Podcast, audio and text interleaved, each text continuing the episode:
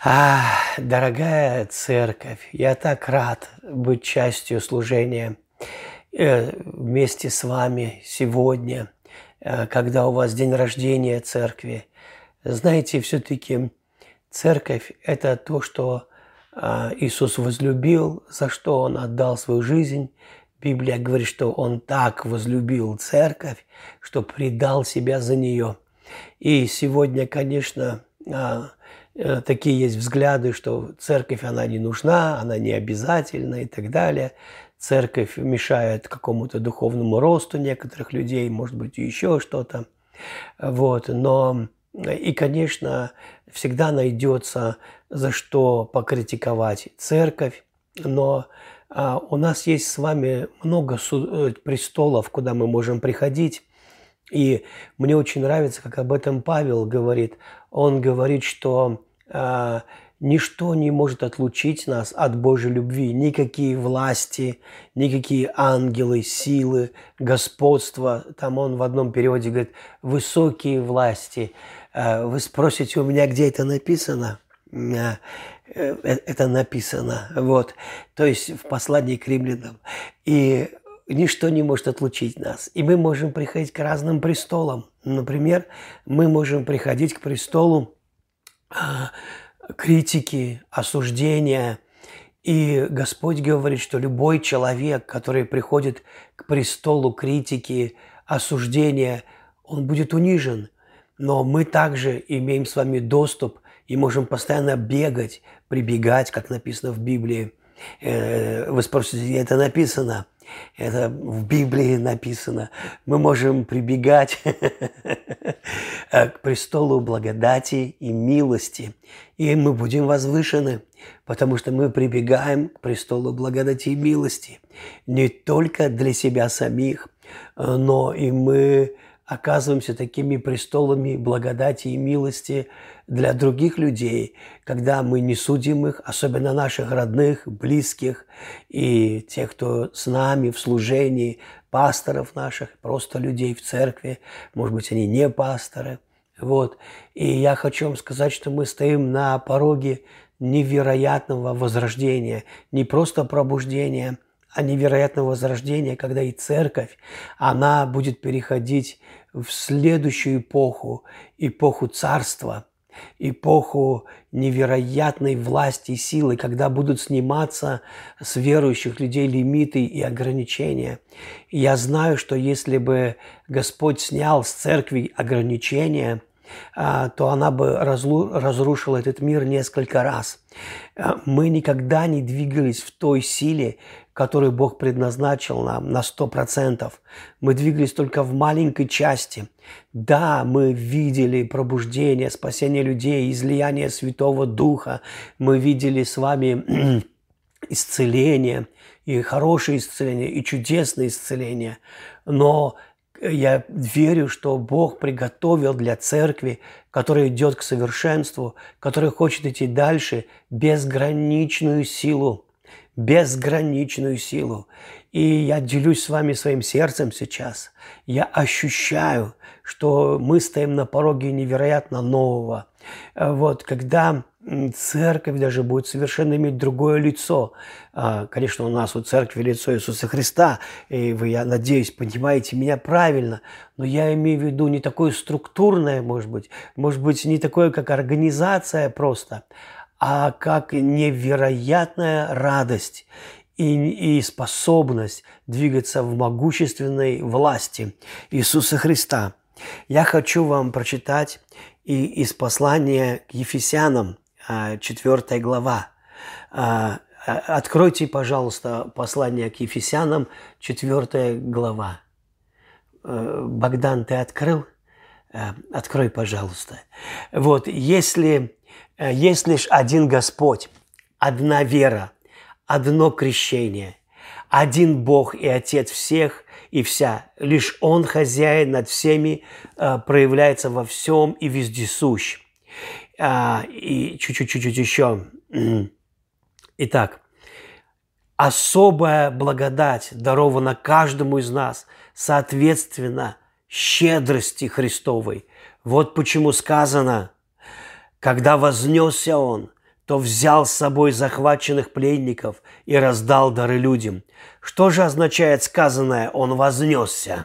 Как не то, что он также опускался на землю, а в другом переводе спускался в ад. Тот, кто спустился и вознесся выше всех небес, чтобы заполнить собой все и вся.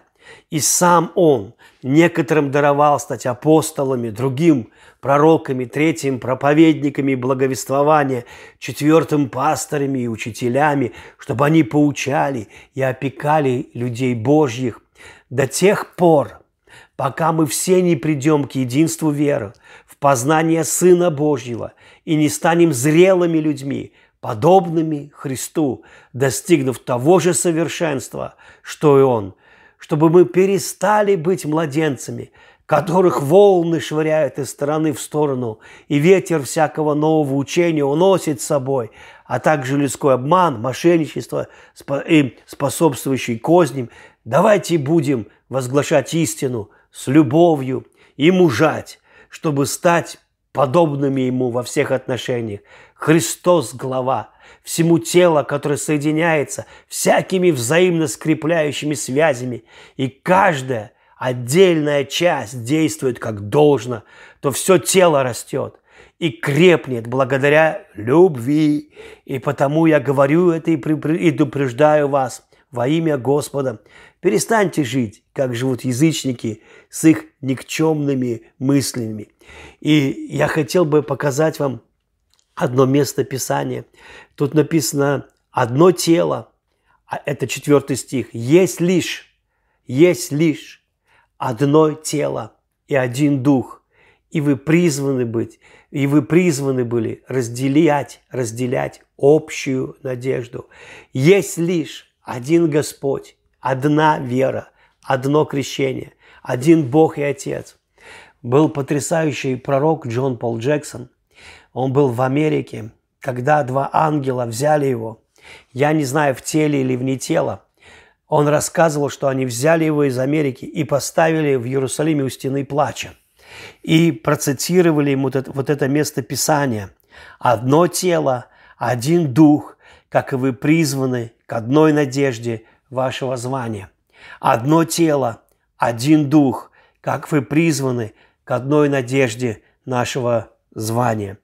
И когда они ему это процитировали, они сказали – ты должен понять это место Писания.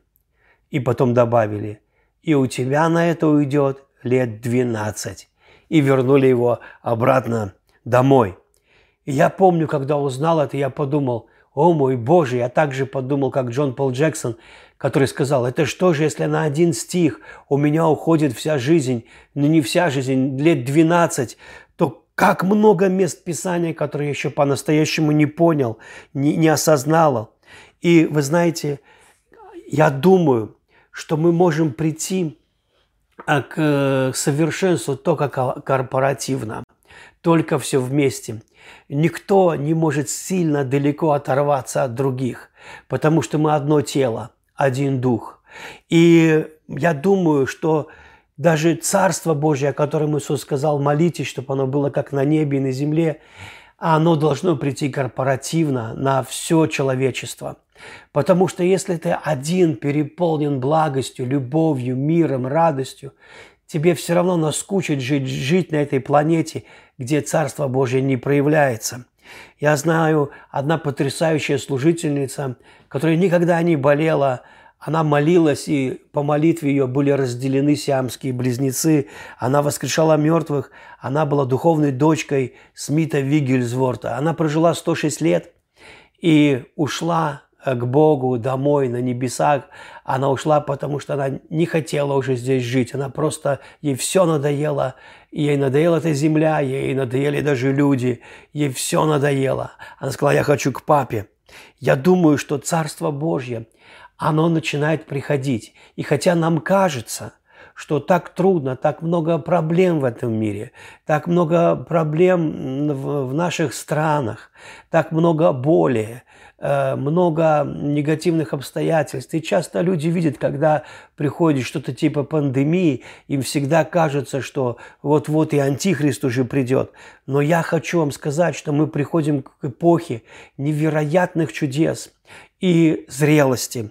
Бог хочет, чтобы церковь была очень и очень зрелой. Я хочу прочитать вам еще один э, перевод этого местописания. Э, Итак, сейчас найду вот здесь. А, пока, а, значит, Бог поставил апостолами, пророками, чтобы мы, они учили других людей и дальше.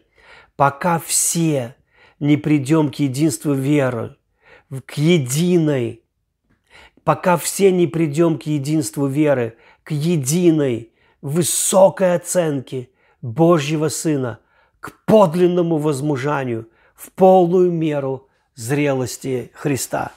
Мне нравится этот перевод. Здесь написано, что мы все можем прийти к единству веры в меру полного возраста Христова или мужа совершенного, как Павел говорит, или как здесь переведено, пока все не дадим одну единую, самую высокую оценку Иисусу Христу, самую высокую оценку. И вы знаете, удивительная вещь.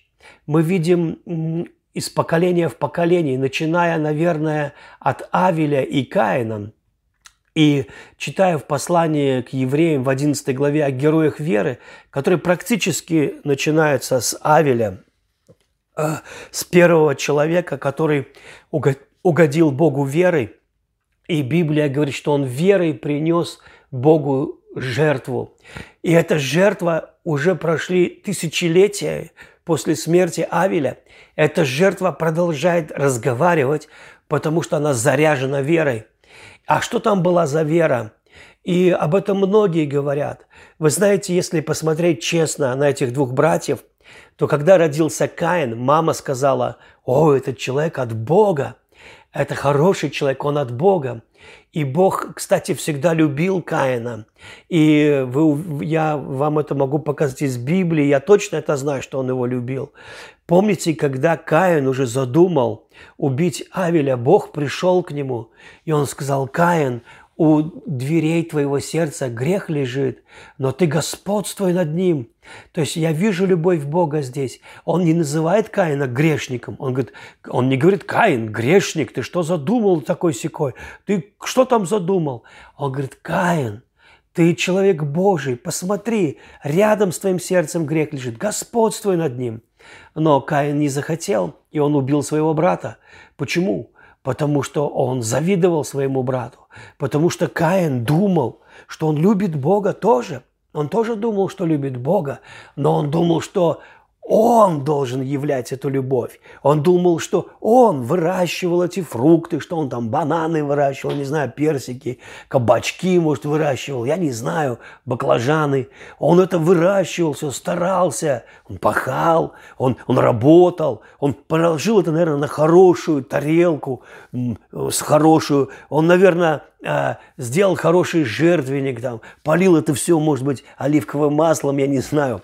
И вдруг он видит, что ни ответа, ни привета. В то время, когда Авель, он приносит жертву овцу, и я, потому что он занимался овцеводством, тот занимался сельским э, тем, что землей работал, а этот занимался овцами. Но когда Авель приносил свою жертву, вера его была в том, что он давал высокую оценку Богу, а не себе.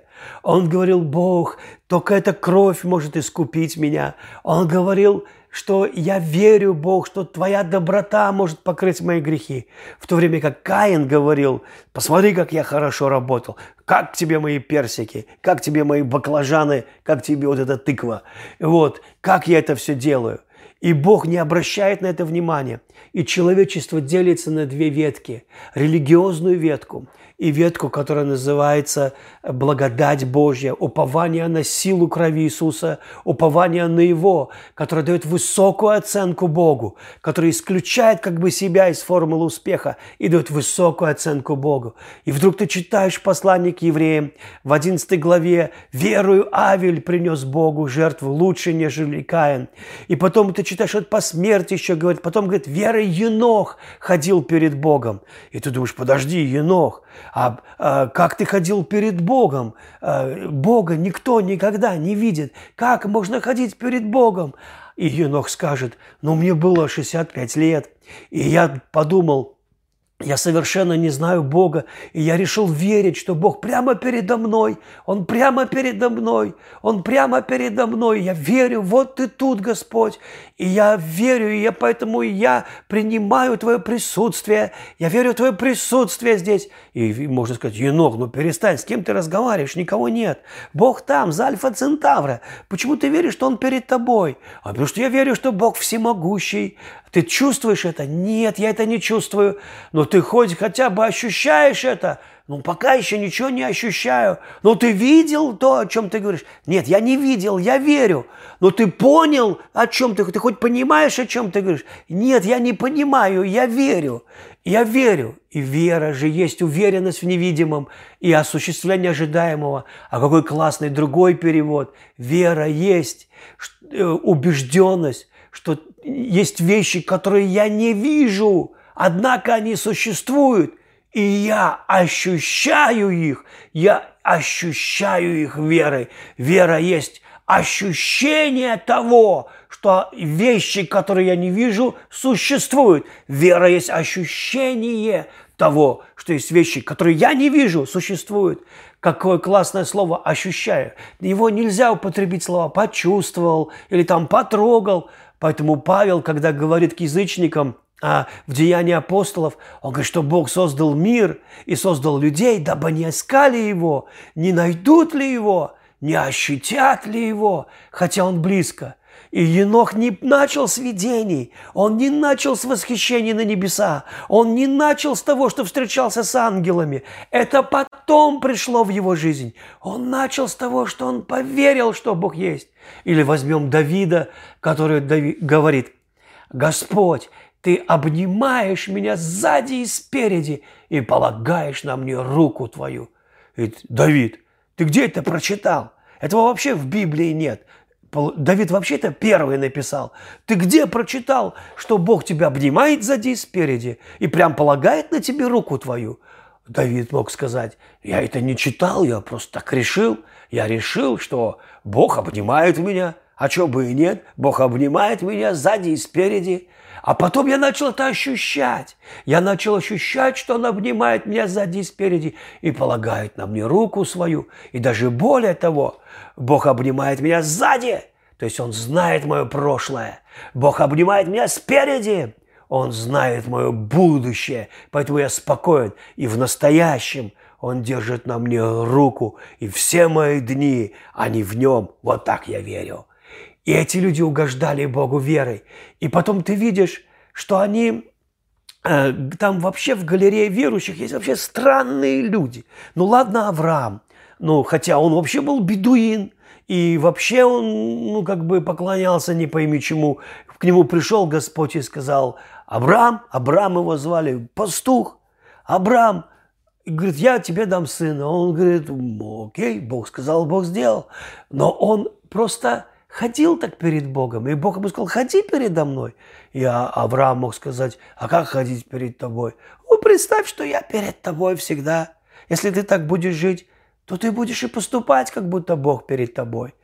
Некоторые люди мечтают, чтобы к ним пришел Бог, пришел золотым нимбом, пришел и, и, и что-нибудь сказал им громогласно, а их бы потрусило немножко, электрический ток по ним, хотя бы три мурашки, хотя бы три мурашки пробежали по спине – и вот тогда бы они уверовали.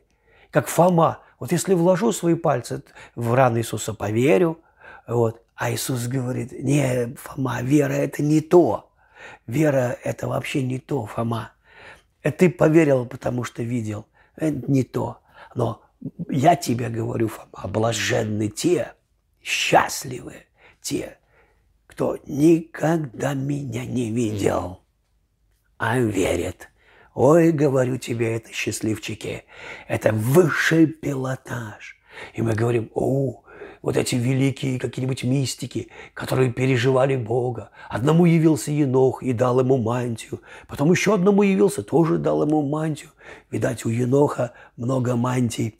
Ну а тебе не являлся венок, мантию не давал. Не переживай, мантии хватит на всех. Еноха мантий завались. Дело в том, что для духовного мира нет никаких ограничений. Лишь бы мы дали высокую оценку великому Богу, который настолько могущественный, настолько любит меня. Он окружает меня сзади и спереди. И вообще, я уже на небесах. У, я на небесах, потому что моя Библия говорит, что я посажен на небесах. И тогда что начинает приходить? Я начинаю ощущать небеса. Я начинаю духовно возрастать. Какие там герои веры? Библия говорит, веры Моисей оставил Египет и лучше захотел страдать с народом Божьим, нежели иметь временное греховное наслаждение. Но это вообще неправда. Если, если мы читаем Библию, он не оставлял Египет верой. Ему дали хорошего пинка. По сути, он убил египтянина, и он был в, в бегах от правосудия. Он просто убежал из Египта, ему больше шансов не было никуда ничего делать. И просто убил человека и сделал ноги. А Библия говорит, верой он оставил Египет. И тогда мы думаем, подождите, моя версия, человеческая версия, что он веру там вообще не употреблял. А Дух Святой говорит, а, ты просто не знаешь Моисея. Ну, на самом деле, он верой, я тебе точно говорю, он верой оставил Египет. И ты думаешь, где там была вера? Потому что у искупленных людей, те, кто омыт кровью Иисуса, те, кто призван от создания мира. Павел об этом пишет. Тот, кто сына своего не пощадил, как вместе с ним не дарует и всего. У искупленных людей нет ошибок. Остаются только записи веры, записи их благочестия. В книге жизни остаются только те вещи, которые они сделали во Христе. Все остальное смыто кровью. Веришь ли ты так? Веришь ли ты так? Веришь ли ты так? Вот, вот в чем вопрос. Потом мы читаем про одного героя веры. Представляете, вы идете в музей на небесах, и, и ну, скажем, такое, и там галерея, как вот Третьяковская галерея, или Эрмитаж, или, не знаю, какая-то выставка картин. И там вот самые великие люди Библии. И ты идешь, и ты видишь там значит, Моисей, понятно. Ты видишь Авраам, согласен. Ты видишь Енох, да, конечно, 300 лет человек ходил, заслужил. Ты видишь э, э, этого, э, как его, да что ж такое, Авеля, согласен. И вдруг Рав, блудница, картина такая. Картина Рав, блудницы. Причем блудница – это не фамилия, это у нее профессия такая. Я надеюсь, что на этой картине, в раме, где Рав, блудница, она не в колготку, в черную колготку, в сетку или красных. То есть я думаю, она уже такая благочестивая там. Но дело в том, что она вошла в галерею верующих. В то время, как она не э, просто приняла соглядатаев. По сути, у нее тоже не было выхода, а у нее были такие обстоятельства. К ней забежали люди прятаться, она э, спрятала их, она говорит, мы знаем, что ваш Бог, Он могущественный Бог. Видите, она слышала о Боге, она понимала, что если они все народы завоевали чудесами, то и их тоже. И она говорит, «А я вас спрячу, но вы меня тоже спасите. И не, и не только меня, пожалуйста, а и всех моих близких родных. И они согласились, она выкинула этот красный материал из окна, чтобы видно было, где ее дом. Ее дом находился в стене города. Стена вся обвалилась вовнутрь, кроме той части, той небольшой части, где была э, квартира или дом Рав блудницы. Она забила свой дом родственниками, э, как э, китайское метро в час пик. Они там все стояли. И поверьте, они не были благочестивыми людьми. Это жители Ерихона. Они все караси из одного водоема. И они все были уничтожены. Все они одинаковые грешники были. И все похаживали, возможно, к этой крав-блуднице не один раз. Но она забила ими свой дом, и они стояли там, видя, как все вокруг крушится, кроме их, их места. И что мы здесь видим? Что вера одной женщины, весь дом был спасен. А как помните дом Корнилия? Потрясающе. Когда Петр зашел в дом Корнилия, а это были язычники. Весь дом Корнилия был забит народом. И в одном из периодов Библии, когда Петр зашел и увидел, что дом забит народом, Петр сказал, «Ого! Я вижу, Бог нелицеприятен, потому что он таких там, э, такие там лица увидел». И он еще не успел договорить, как Дух Святой обрушился, упал – на весь дом Корнилия, и все заговорили на иных языках. Вы знаете, это не Петр упал на них, как рук-актер разбежался и прыгнул на дом Корнилия со сцены. Это Дух Святой упал на весь дом, и они все заговорили на иных языках, и все были спасены. Я верю, что Бог хочет двигаться могущественно. Но все эти люди, о которых я сейчас говорю, Гедеон ли то был, который прекрасно понимал, что ему никак не одолеть этих моавитян, он, он дал высокую оценку Иисусу Христу, самую высокую. Он мог сказать, ты могущественный в моей жизни. Где тот Бог, который был с отцами нашими, могущественный Бог? И ты скажешь, подожди, Гедеон, Почему тебе Бог сказал, иди с этой силой твоей, порази моавитян, всех, как одного человека? Что это за сила твоя? А Гедеон, а Гедеон мог сказать, она стала моей, эта сила. Она не моя, но она стала моей, потому что я дал высокую оценку моему Богу. Мой Бог раздвинул Красное море. Мой Бог тот самый, где Он? Вот она сила. Не во мне, не в том, что я такой благочестивый Сережа, а в том, что мой Бог хороший, мой Бог меня дико любит, мой Бог сладкий, мой Бог могущественный, мой Бог умер за меня и воскрес мое оправдание. Где эта Рав блудница? Она дала высокую оценку Богу Израилю. Она сказала, ваш Бог, Он все народы завоевал. Нам не устоять против вашего Бога. Я поняла, что Он могущественный. Где эм, эти герои веры, в чем их могущество, как не в том, что они дали высокую оценку. И когда церковь корпоративно начнет давать высокую оценку Иисусу Христу, когда слава поднимется из наших уст и сердец, потому что мы восхищены, восхищены его могущественной любовью, его бесконечной добротой, потому что мы склоняемся перед Ним всем сердцем. Мы понимаем, что наш Бог велик, и тогда вера наша, она поднимается.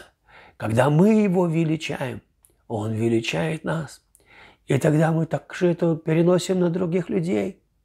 А мы переносим это на других людей, потому что мы перестаем судить потому что могущественный Бог оправдал меня. Поэтому и моя жена всегда хороша, всегда святая, всегда хорошая, потому что я всегда хороший в глазах Иисуса. И мой пастор хороший, потому что я хороший в глазах Иисуса. Вот почему мы начинаем соединяться, потому что пробуждение – это не я на стадионе, а пробуждение – это я – возвратившийся к дикой Божьей любви. Это я, наконец-таки, оценивший, насколько велик мой Господь. Пробуждение – это не я, о, такой благочестивый. Пробуждение – это когда Петр говорит, вы что думаете, я своим благочестием этого человека исцелил? Он 48 лет не ходил, он родился хромым. И вы думаете, его вообще можно исцелить человеческим благочестием – это верой в имя Иисуса он поставлен здрав. Почему? Потому что каким-то образом Петр дал самую высокую оценку имени Иисуса Христа. И когда Петр поднимал руку и говорил, во имя Иисуса, что-то происходило, что-то происходило, потому что, потому что Иисус достоин всей славы, Иисус достоин всей хвалы. Неужели у нас уйдет лет 12, как у Джола Пол Джексона, чтобы понять этот один единственный стих? Одно тело, один дух, одна надежда, одного нашего общего призвания. И хотя нас сегодня разделяют границы и политики, мы все равно настолько родненькие, что роднее быть-то не может. Мы настолько близкие. Мы одно тело и совершенно один дух и совершенно одна надежда и всего одно призвание – принять эту любовь Иисуса. Вот и все призвание. Принять эту дикую любовь Иисуса. Очутиться в эпицентре Его сердца, в Его любви. Вот и все призвание. Дорогая церковь, с днем рождения. И знаю, конечно же, что вы прошли определенный путь и не думаю, что легкий, но хочу вам сказать, что мы приходим действительно к новому рубежу уникального, уникального служения Богу, единения с Ним. И ткань, или, скажем, такая пленка, что ли, разделяющая обрушающую славу от этого духа, духовного мира, от нашего физического, стала такой слабой и легкой, что вот-вот прольется эта слава на вашу церковь. Никогда она не была такой тонкой. Это, это пленочка, разделяющая мир духа и наш физический мир. Я вижу, как она выливается – оно просто выливается, и мы становимся такими, не такими просто, как Елисей, но что-то еще и более намного больше, чем те великие апостолы. Кстати, кстати, по какой-то причине не указано имя Елисея или в галерее верующих. Вот в этой. Рав блудница, да, Гедеон, Варак, Ефай, да, Моисей, да. Пророки, как бы сказано, пророки, жены и так далее, многие, Павел их не исключает. Потому что супервера, она не только для супергероев, она для любой, даже самого слабого человека, самого обычного человека, такой как Рав – Потому что это одно призвание. Будьте благословенны, дорогие, с новым вашим, так сказать, годом, с днем рождения. Я желаю вам счастья, радости, здоровья, преуспевания. И если Бог позволит, а я давно хочу приехать к вам, если Бог позволит, обязательно при ближайшей возможности буду с вами. Мир вам!